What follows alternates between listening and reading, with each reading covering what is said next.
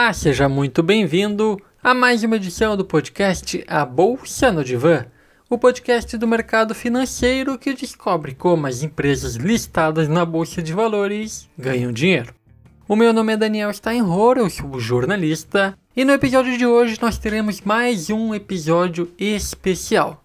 Como as empresas listadas na Bolsa de Valores estão no chamado período de silêncio antes da divulgação de resultados, que na verdade já estão ocorrendo nessas duas últimas semanas, a gente chamou para conversar uma especialista no mercado financeiro que é muito influente nas redes sociais e faz a gestão do clube de investimento Stoxius. Estou falando de Heloísa Cruz, a Elo Cruz. Ela que também dá cursos sobre valuation e é uma das celebridades aí da chamada FinTwitch. Elo, muito obrigado pela presença e espero que a gente tenha uma ótima conversa. Obrigada, obrigada, Daniel. Prazer estar aqui com você. E estou à disposição, manda ver nas perguntas. Legal, então vamos entender algumas estratégias para identificar oportunidades na bolsa de valores.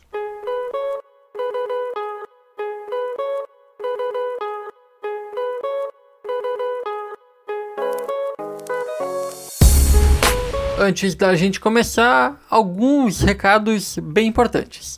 O primeiro deles é aquele habitual disclaimer, né? Nada do que é dito aqui é uma recomendação de investimento. Este podcast tem caráter unicamente educativo e informativo. O segundo recado é, na verdade, uma boa notícia. Após entrar em contato com dezenas de empresas, eu consegui agendar gravações para as próximas três semanas. Isso significa que, muito provavelmente, se tudo der certo, o próximo episódio do podcast será novamente com uma empresa. A empresa que eu vou gravar esta semana é a Minerva. Mas eu vou atualizando todas essas situações nas redes sociais do podcast A Bolsa no Divã. Siga lá, arroba a Bolsa no Divã, no Instagram e no Twitter. O episódio de hoje vai ser um pouco mais curto e uma conversa um pouco mais direta com a Elo, saindo um pouco do foco do podcast, que é de analisar empresas, e focando um pouco na estratégia de investimentos da Elo, que busca encontrar oportunidades na bolsa de valores. Se esse assunto é do seu interesse, espero que você aprenda bastante e curta o nosso bate-papo. Para a gente começar, Elo, eu queria que você se apresentasse um pouquinho. Eu sei que você é formado em engenharia química desde 2004 e atua no mercado financeiro também desde 2005. É, hoje você está à frente aí do clube de investimentos Stoxius e também dá cursos né, sobre valuation e stock picking. Uh, brevemente, assim, te apresentar e falar um pouco da tua trajetória no mercado financeiro. Bom, eu sou mãe de três meninos e eu parei, eu saí do mercado financeiro, né? Eu saí formalmente, então deixei de ter um emprego quando eu tive meu primeiro filho, quase sete anos atrás. E a ideia era aproveitar essa fase, curtir um pouco com eles, né? Assim, é, eu teria quatro meses de licença, seria pouquíssimo tempo, então eu resolvi emendar. Eu tive três filhos e hoje isso é prioridade para mim. Então eu eu olhei e eu falei assim, ah, não, vou fazer o quê? Quando eu saí do mercado, eu falei, eu vou assumir o controle do meu dinheiro e eu vou investir do jeito que eu sempre investi, assim, sempre quando eu pude ter investimentos na pessoa física, né? Quando você trabalha no fundo, nem sempre você pode investir é, seu dinheiro, se você precisar, obrigado a deixar no fundo, isso é uma regra em vários lugares. Sim. E aí eu voltei a investir meu dinheiro. E eu sempre, eu sempre achei muito rica a troca de informação. E aí, como eu não estava me dedicando tanto quanto eu me dedicava quando eu trabalhava no mercado, eu acabei é, eu acabei indo para as redes sociais procurar um grupo de pessoas que fosse como eu, né? Um investidor pessoa física um pouco mais desenvolvido, mais sofisticado, assim. Que... Uhum. Aí eu comecei a trocar ideia e, enfim, as pessoas pediram para eu dar curso. Eu comecei a dar curso dois anos atrás. Eu fiz um curso na linha do que as pessoas pediram para mim, né? De análise fundamentalista e evaluation. E eu vi que isso era uma, era uma coisa que fazia muita falta. As pessoas não sabiam analisar empresas e elas não sabiam nem por onde começar. Então elas ficavam muito dependentes da dica de um ou outro. E vários deles que davam dicas eram pessoas não sofisticadas, então davam dica em cima de especulação, enfim. E, e aí causavam manada. Isso é uma coisa que sempre aconteceu, né? E não deixou de acontecer no meio de investidor pessoa física. Então a ideia justamente foi essa. A ideia justamente foi ir atrás de ajudar o pequeno investidor. Uhum. Eu comecei o curso, foi super legal. E aí, de uns tempos para cá, as pessoas têm pedido para participar do meu fundo, né? Então, o meu dinheiro eu deixei num, num clube de investimentos e, e eu virei e falei, ah, vou botar agora. E as pessoas têm pedido para colocar junto e isso vai virar um fundo, né? Então, na verdade, eu Sim. vou continuar no curso, eu acho que é importante, acho que o mercado financeiro brasileiro vai desenvolver mais rápido quanto mais as pessoas forem não especuladores ou, ou gente indo na sorte, mas mais investidor com foco em aproveitar o melhor resultado das empresas. E é isso que eu faço. Legal. Uh, o foco do podcast também é bem, bem por aí, assim, a gente entender que o investidor minoritário ele pode ter autonomia para tomar essas decisões não precisa depender de uma dica, de alguma indicação ou então de algum relatório de valuation, né? Como você mesmo fala, o, esses relatórios eles passam a, a ser um elemento a mais para tomar decisão, né? Nunca o único elemento, enfim. Mas eu queria começar te perguntando, Elo, como você entende o modelo de negócio das empresas, assim?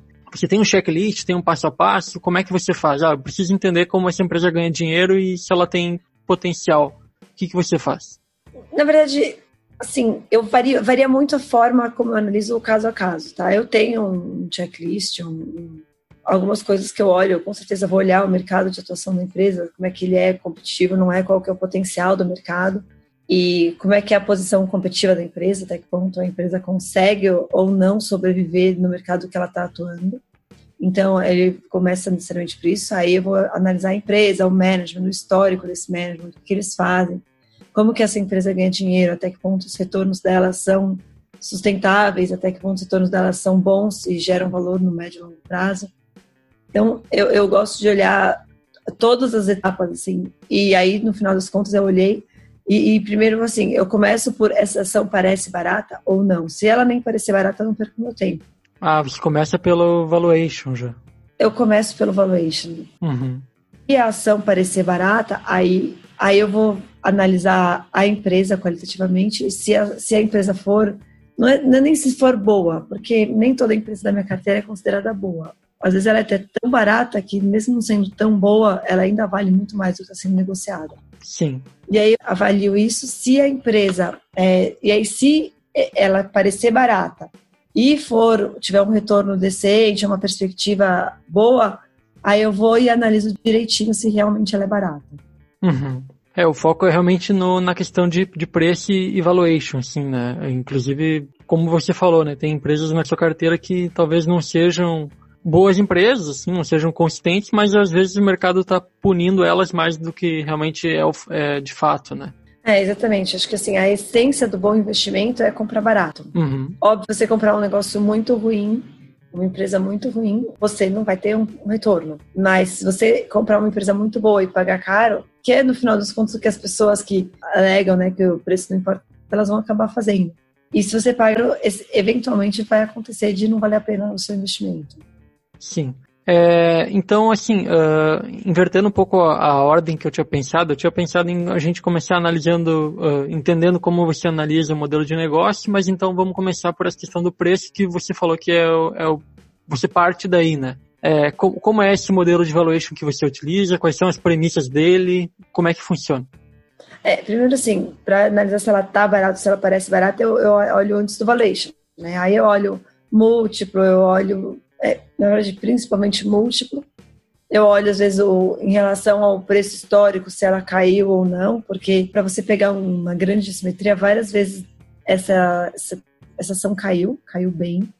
E aí, como ela caiu bem, você acaba acompanhando e vendo assim, por que caiu, né? Ela mereceu cair ou ela caiu porque algum investidor grande saiu, enfim. Aí, e aí, no final da análise, eu, basicamente eu faço um modelo de fluxo de caixa descontado e o, o objetivo desse modelo é, é entender o que, que, seriam os fluxos de caixa para o acionista, né, que sobram para o acionista ou para a empresa, e trazê-los ao valor presente, que é a essência da matemática financeira, né? Então, uhum. fluxo de caixa em dois anos diferentes, ele não tem o mesmo valor. Então, você precisa entender quanto que ele é e aí como é que ele faz para somar eles todos, comparar.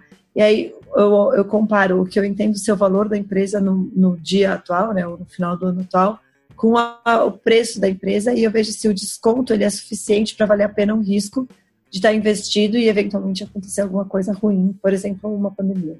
Claro. A pandemia eu não estava na conta nunca, tá? Mas alguma coisa muito ruim. Essa pandemia foi além da conta. Sim. É, você comentou sobre os múltiplos, assim, tem algum especial que você analisa? De repente o PL, algum outro? É, eu, eu, eu costumo explicar, avisar os meus alunos, os meus os investidores que analisar múltiplo é, é, é quase que um direito que você conquista ao longo do tempo. Então, é, se você olhar o PL, você vai olhar, por exemplo, Magazine Luiza, que é uma empresa com PL super alto, e aí você vai olhar e vai falar assim: ah, não, então uma Magazine Luiza é uma ação super cara. Tudo bem, mas pelo histórico dela, é, faz sentido esse múltiplo e pode ser que a ação continue subindo. Uhum. Então, então eu, eu olho vários múltiplos, mas nenhum deles é uma me ajuda a tomar uma decisão definitiva, tá? É mais um filtro, assim, né, para começar a análise. Para começar a análise. Então, você pode, por exemplo, o PL, né, eu vou chamar de PI, o, o preço por lucro, é, é um múltiplo que eu olho. Eu gosto de olhar esse múltiplo ajustado ao crescimento, porque o múltiplo ele vai variar muito quando uma empresa cresce mais. Então, esse é o PEG ratio, né? O Price Earnings Growth. Price Earnings seria preço-lucro e G de growth, de crescimento. Uhum. Gosto desse múltiplo mais do que do outro. E dependendo do setor, se a empresa tem dívida é, em outras moedas, aí o PL ele acaba tendo pouco sentido e eu olho o EV pelo EBITDA, ou o fluxo de caixa dividido pelo o free cash flow yield que chama, né? Que é o fluxo de caixa dividido pelo IV ou pelo, pelo equity, dependendo do caso. Entendi.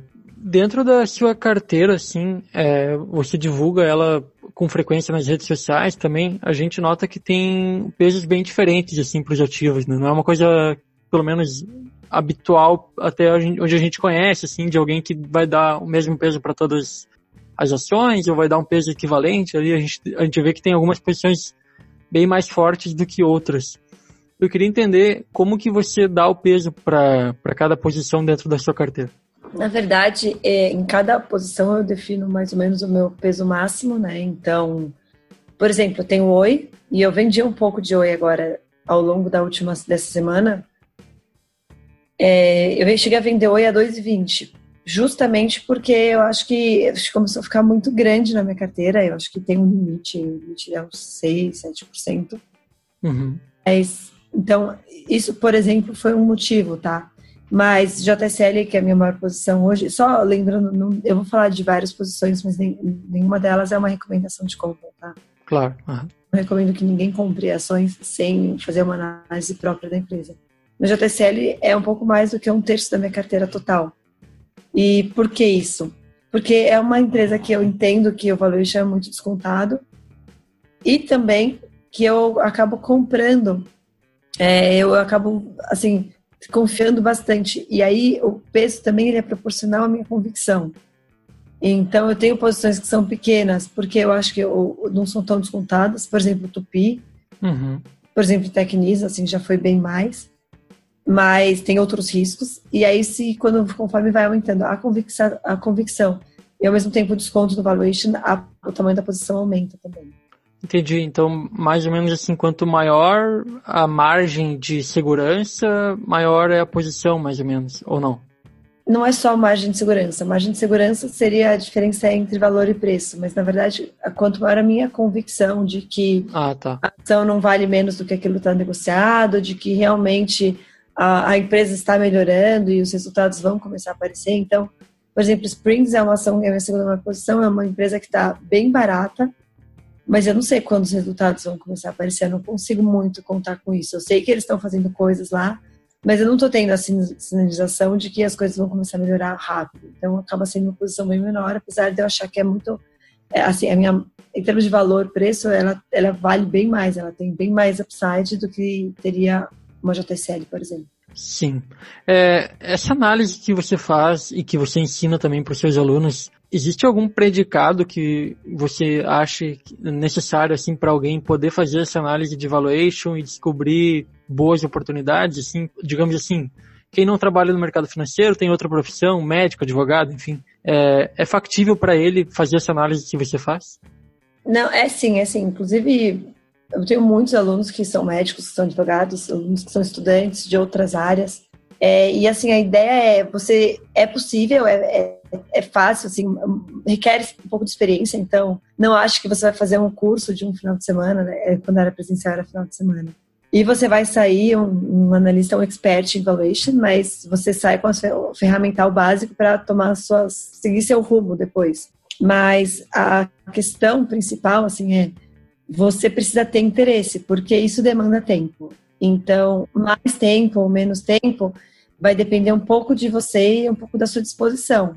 Mas se você não vai investir, pelo menos ali, especialmente no começo, uma ou duas horinhas por dia nos seus investimentos, é difícil também você virar e falar assim, ah, não, vou fazer um bom serviço. Acho que é, eu, eu falo assim, se você não vai dedicar tempo nenhum à sua carteira de investimentos, é melhor você terceirizar isso, colocar num fundo de investimentos. Assim, a gente tem no Brasil excelentes gestores que é, ainda estão com fundos abertos, então é melhor você terceirizar isso do que você ficar aí investindo, botando seu dinheiro em dica. Acho que é isso que, que vale a pena pensar. Sim.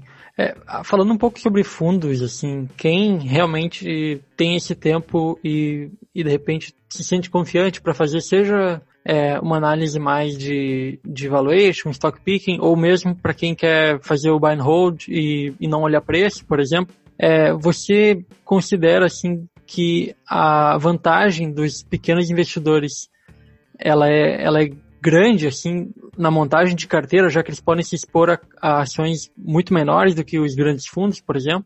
Sim, assim, eu acho que é ajustado ao fato de que o cara tem que estar dedicado e tem que querer fazer isso, sim. Uma coisa que é importante é, se você foi eficiente no seu, no seu, nas suas economias, né, na sua poupança, em juntar dinheiro, é, não é muito difícil você conseguir tirar uma rentabilidade que seja melhor na bolsa, às vezes, do que com um emprego. Então, eu acho que sim, né? O Peter Lynch fala muito disso, né? É, é vantajoso você como pessoa física, por quê? Porque você consegue entrar em ativos que os fundos não podem nem olhar.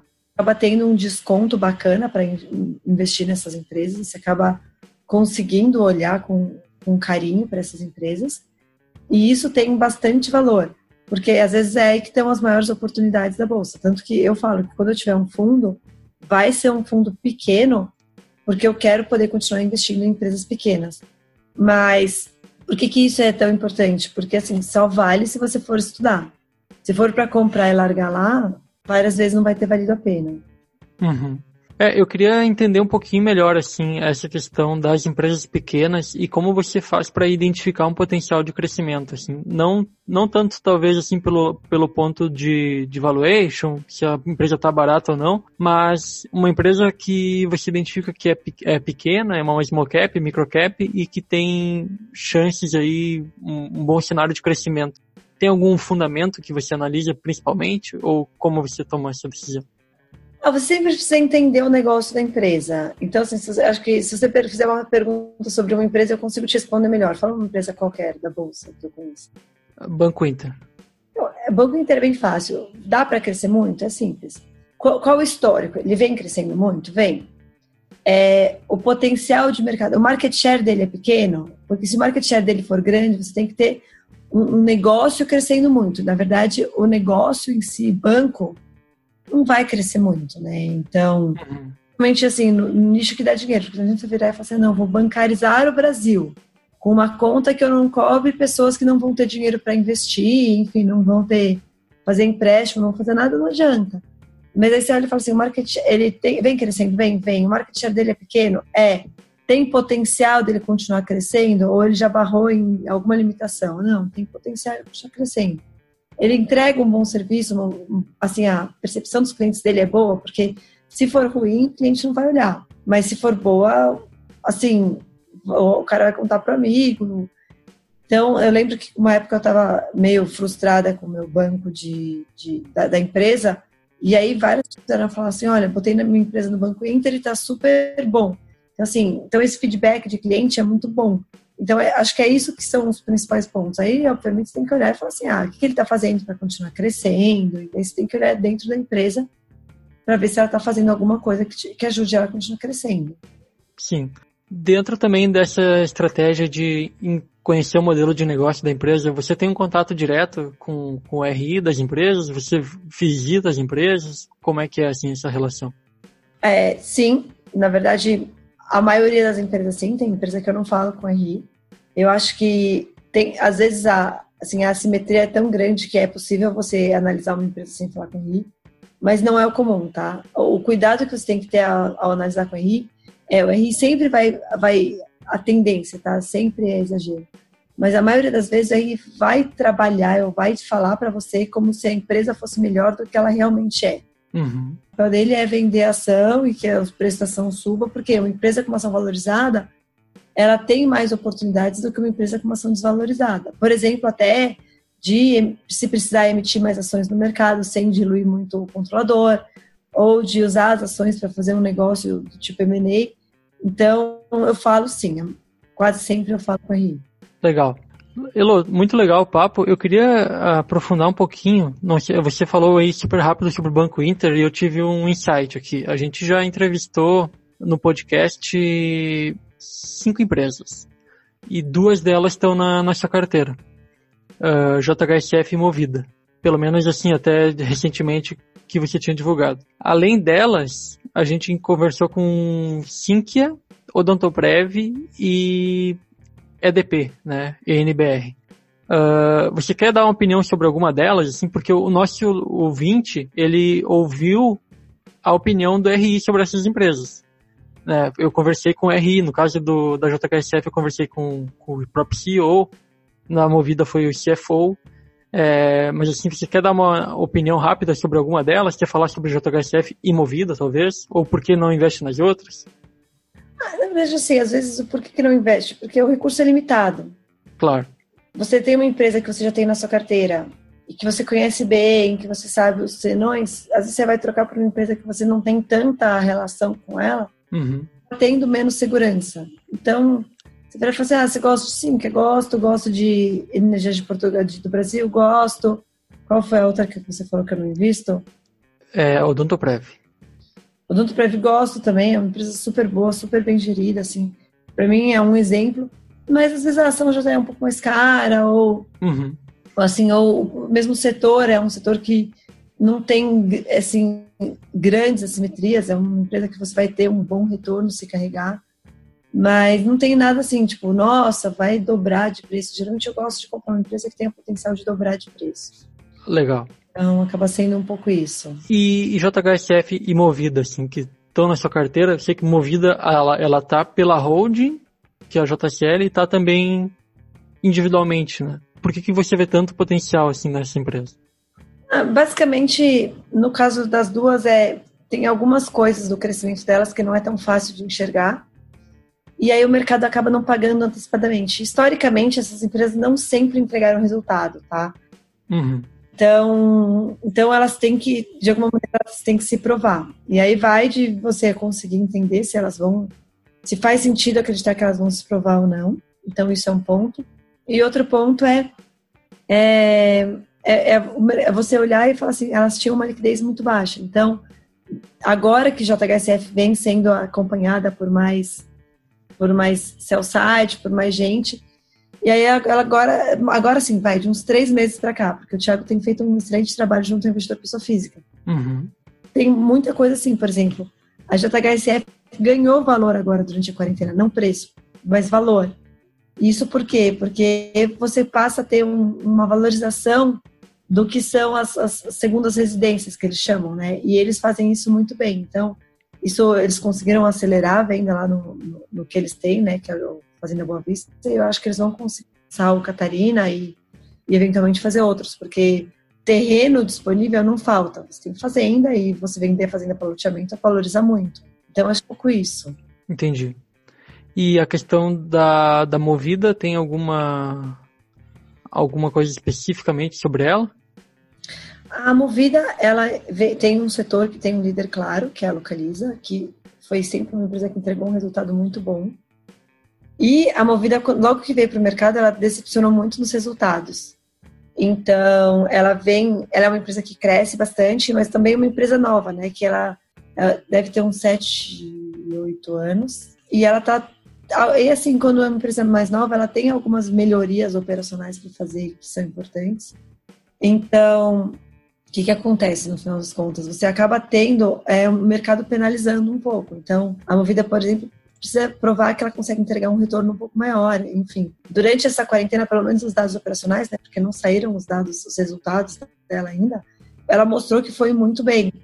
Aí a questão é como é que isso aparece, né? Como é que bom, boa receita se transforma em resultado, isso a gente não sabe ainda, porque você tem uma, uma questão de uma perda né, de, de alavancagem, então isso é importante.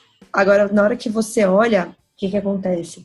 Na hora que você olha o, olha o resultado dela, você vai ter que, ela tem que se provar para o mercado. Então, se ela se prova, ela, ela vale o valuation da outra, né, de localiza, que seria o dobro. Então, basicamente, ela consegue dobrar Entendi. sem mudar o que eu acredito que vai acontecer, mas que o mercado ainda não acredita. Entendi. Para a gente ir uh, encaminhando para o encerramento, Elo, é, eu queria falar, perguntar ainda duas coisas. Uma é sobre os turnarounds, que tem alguma maneira diferente de analisar, assim, o que, que você, quais são os cuidados que você toma ao analisar um, um turnaround?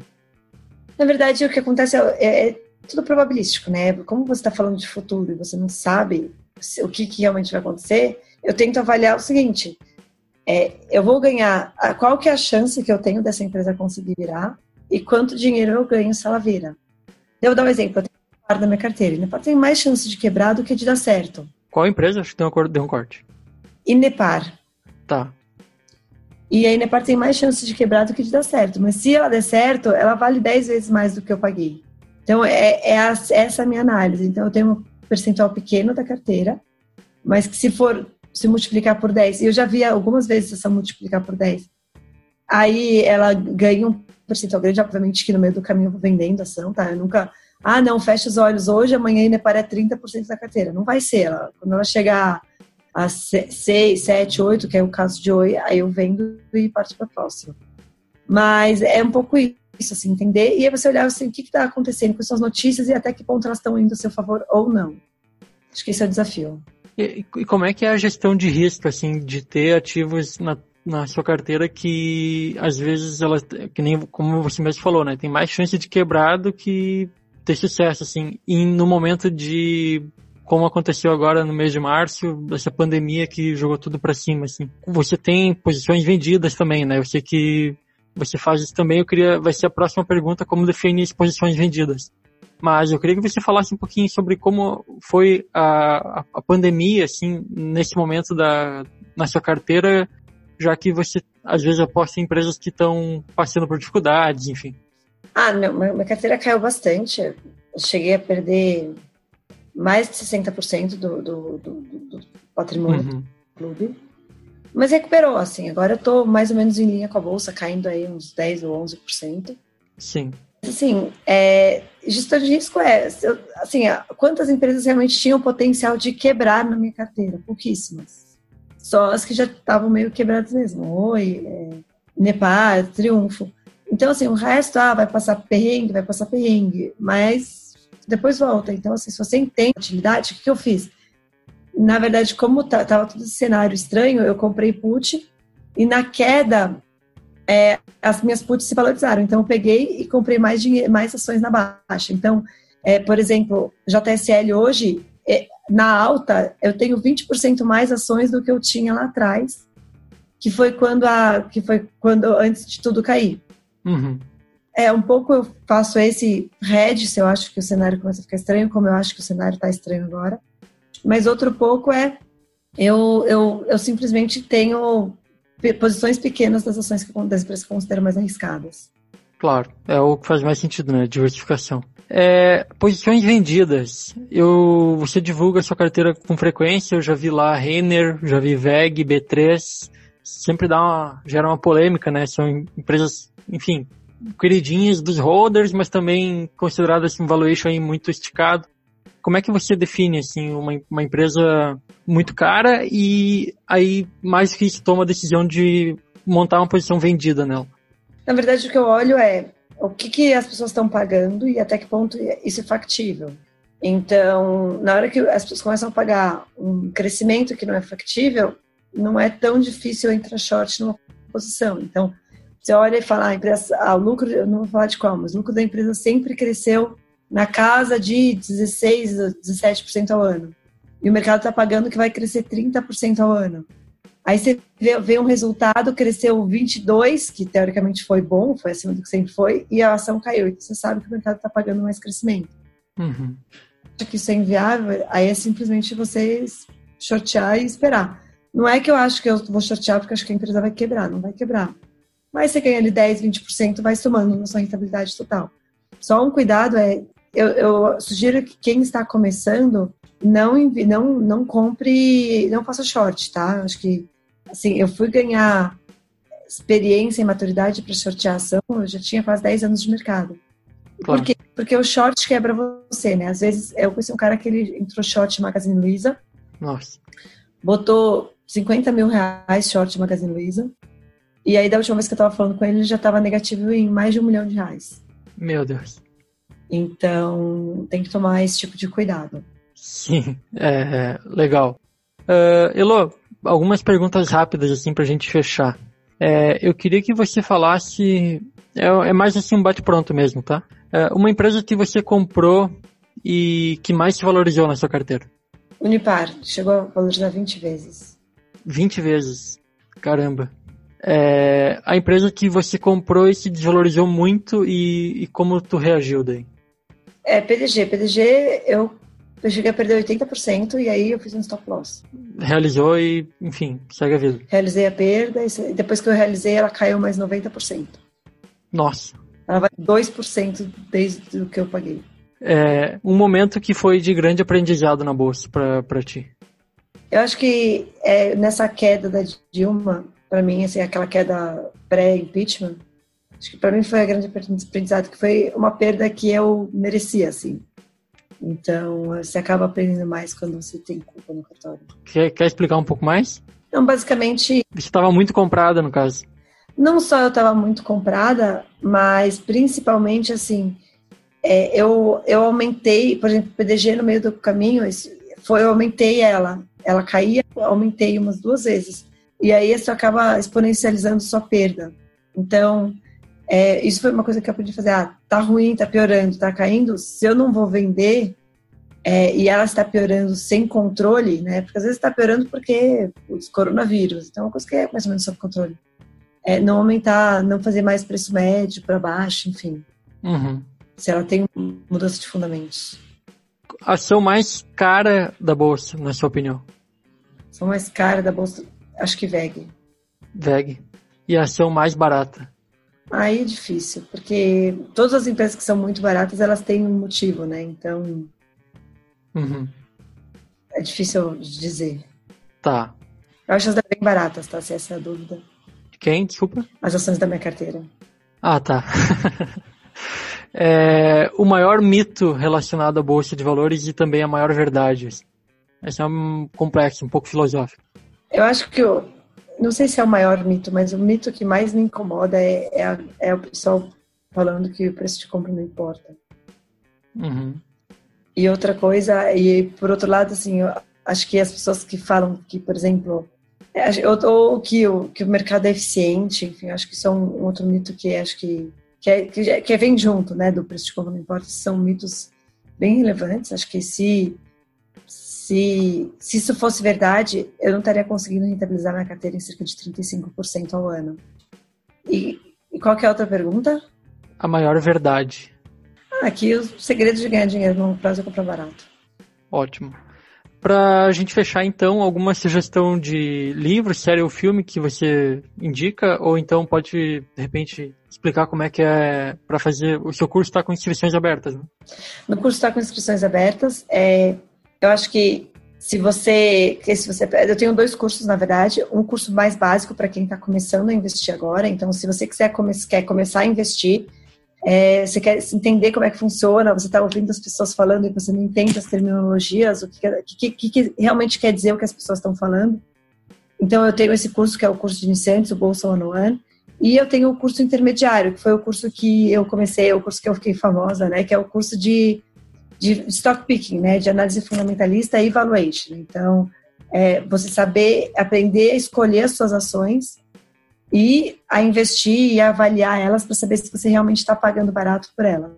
E eu estou com inscrições abertas. O curso ele é virtual, ele é online, mas ele é ao vivo. Então, é, eu estou ao vivo dando curso, eu vou tirando as dúvidas, eu vou contextualizando. Então, é, por exemplo, se eu fosse dar aula hoje, eu estaria contando o que está acontecendo com. Hoje tá, teve, no dia da gravação teve o IPO da Vasta. Então, o que aconteceu? Por que, que a Santa Cogna caiu? O que, que, uhum. que, a pessoa deveria ter olhado antes, enfim. E, e a gente até discutir o que, que pode acontecer depois, porque a gente não sabe, né? Quais são os cenários. Então, a ideia é justamente fazer ao vivo por causa disso. É, ele tem uma apostila é, física, então eu, eu mando uma apostila para casa do aluno justamente para ele poder tomar notas e guardar aquilo e voltar depois. Então, se quiser, para quem quiser se inscrever, é www.stoxos.com.br. Legal.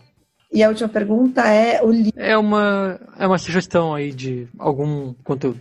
Eu acho que um dos livros que, para mim, me encoraja até a seguir dando aula, ensinando as pessoas a investirem, é o livro do Peter Lynch, que chama O Jeito Peter Lynch de Investir. E aí ele fala muito sobre como é possível você, como pequeno investidor, investir e ter um bom retorno, que tipo de atenção você precisa ter. Então eu gosto muito desse livro. Perfeito, ótimo. Muito obrigado. É, Elo, te agradeço imensamente aí por essa, por essa aula, por esse tempo que você dedicou. Uh, realmente foi, acho que foi bem produtivo. Eu que agradeço, um, um abraço e espero que o pessoal continue aprendendo a estudar a empresa e foca no seu negócio aí, porque eu acho que isso é muito importante para os pequenos investidores. Legal, muito obrigado. Então assim a gente chega ao fim de mais um episódio do podcast A Bolsa no Divã especial entrevistando Elo Cruz. Como eu disse no início deste episódio, o próximo episódio muito provavelmente já será com uma empresa retomando aí o nosso objetivo de descobrir como as empresas listadas na bolsa de valores ganham dinheiro. Muito obrigado pela audiência, siga a Bolsa no Divã no Instagram e no Twitter e até mais.